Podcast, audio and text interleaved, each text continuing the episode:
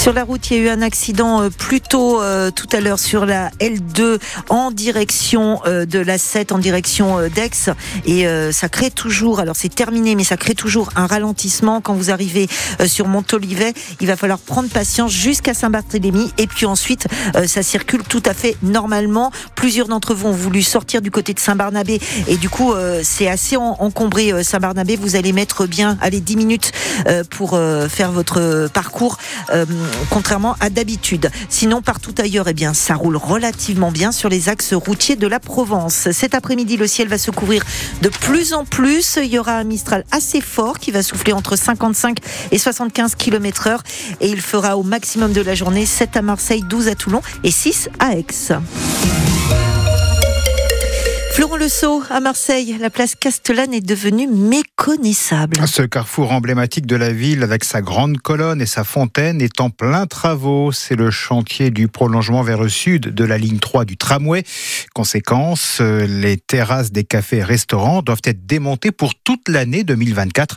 Place Castellane, la vie n'est plus tout à fait la même, Fred Chapuis. Ah oui, les engins de chantier évacuent les dernières terrasses vidées des clients qui fuient le bruit et la poussière. Patrick avait ses habitudes, place Castellane. Aller boire un café, n'importe quoi, ça fait plaisir. Et je suis nostalgique des terrasses parce que j'ai 75 ans.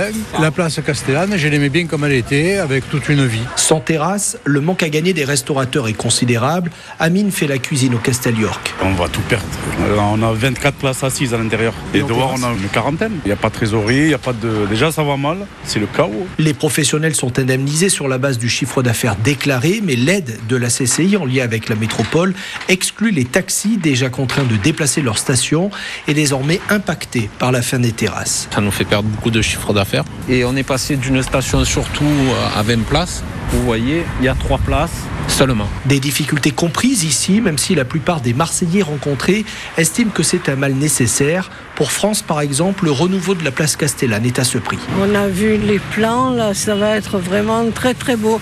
Seulement, il faut un peu de patience, euh, ça va être magnifique. hein. Le reportage France Bleu Provence signé Fred Chapuis. La ligne 3 du tram prolongée au sud doit être mise en service en 2025. Et toujours à Marseille, enfin une mesure concrète à l'école Allard dans le 15e arrondissement. Les enfants là-bas ne peuvent pas aller jouer dehors pendant la récréation. Tout ça à cause des projectiles dangereux jetés par certains habitants des immeubles voisins. Et bien, des travaux pour poser un filet de sécurité vont démarrer mercredi prochain. Un peu la même chose que dans les cours de prison. Et oui, il faut en arriver là pour protéger nos enfants. Une question qu'on s'est posée, violence policière ou légitime défense? C'est aujourd'hui que la cour d'assises de Seine-Saint-Denis rend son verdict au procès de trois policiers pour l'interpellation musclée de Théo Luaka, grièvement blessé au rectum par un coup de matraque télescopique.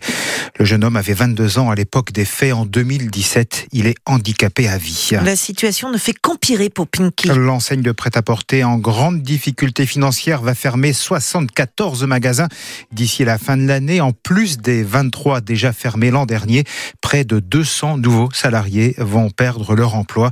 Trois boutiques des Bouches-du-Rhône vont baisser le rideau, une à Martigues et deux à Marseille, au centre-ville et à la Valentine. Peut-être que vous avez reçu une alerte tsunami euh, ce matin sur votre portable, un bruit bizarre. SMS accompagné effectivement d'une sonnerie stridente. Rassurez-vous, pas de vagues géantes ce matin en Méditerranée. En revanche, l'exercice est bien réel. Vous êtes concerné si vous habitez à moins de 200 mètres de la mer ou si vous vous trouviez à moins de 200 mètres des côtes au moment de l'exercice. Pour que cet exercice soit utile, il est important de cliquer sur le lien du message. France Bleu Provence, il est 12h04. L'OM vient de recruter un joueur qui mérite d'être connu. Et même reconnu, espérons-le en tout cas. Le jeune attaquant Faris Mumbagna, l'un des trois nouveaux Olympiens du mercato d'hiver qui se termine le 1er février. L'international camerounais de 23 ans débarque de Norvège contre 8 millions d'euros versés à l'OM. Alors avant de l'applaudir au Vélodrome, vous pourrez le voir dans le choc Cameroun-Sénégal ce soir, 18h, match de la Coupe d'Afrique des Nations. Ce qui frappe chez ce buteur, c'est sa puissance, Bruno Blanzard. Des cuisses de cycliste sur piste à ne pas pouvoir enfiler un jean. Un corps bodybuildé digne d'un haltérophile. Mumbagna, c'est ça. Une sorte de bulldozer d'un mètre 85 pour 80 kilos. L'international camerounais, gaucher, profil rare chez les avant-centres, ne semble pas être un grand technicien, un grand dribbleur. Mais il est souvent au bon endroit pour recevoir le ballon et il marque beaucoup. Dans un championnat, la Norvège de troisième division européenne ou dans la petite Coupe d'Europe, la Ligue Conférence. C'est un pari que tentent les dirigeants de l'OM pour un joueur à la marge de progression importante mais qui peut être une belle surprise. Réputé bon camarade, Faris Mumbania parle français, primordial pour une intégration rapide. Et on ne sait pas si dans son contrat, l'attaquant a demandé qu'un piano soit installé à la commanderie. Car s'il n'est pas encore totalement à l'aise des deux pieds, le nouvel attaquant de l'OM l'est assurément des deux mains. Et ça s'entend. Faris Boumania qui rejoindra loin après la Coupe d'Afrique des Nations. Le jeune attaquant camerounais sera donc absent pour le 16e de finale de Coupe de France sur la pelouse de Rennes ce dimanche 21h05. On en parle dans 100% OM ce soir 18h10 sur France Bleu Provence. Allez, gagner et croiser les doigts. Le RCT joue ce soir en Écosse chez les Glasgow Warriors, quatrième et dernière journée des phases de poule de la Champions Cup, la grande Coupe d'Europe. Alors les Rouges et Noirs ont perdu leurs trois premiers matchs. Les chances de se qualifier pour les huitièmes de finale sont infimes. Il faut donc l'emporter et aussi attendre le résultat du match de dimanche entre Bayonne et les Anglais de l'Exeter. L'Espagnol Carlos Sainz remporte son quatrième Dakar en auto. Sébastien Loeb est troisième. Et oui, il monte sur le podium pour la cinquième fois en huit rallyes disputés. Pauvre Sébastien Loeb. Ouais, bah oui, effectivement. Mais oh, je suis sûr qu'il va se rattraper. Merci beaucoup. Les prochaines infos, c'est à 13h.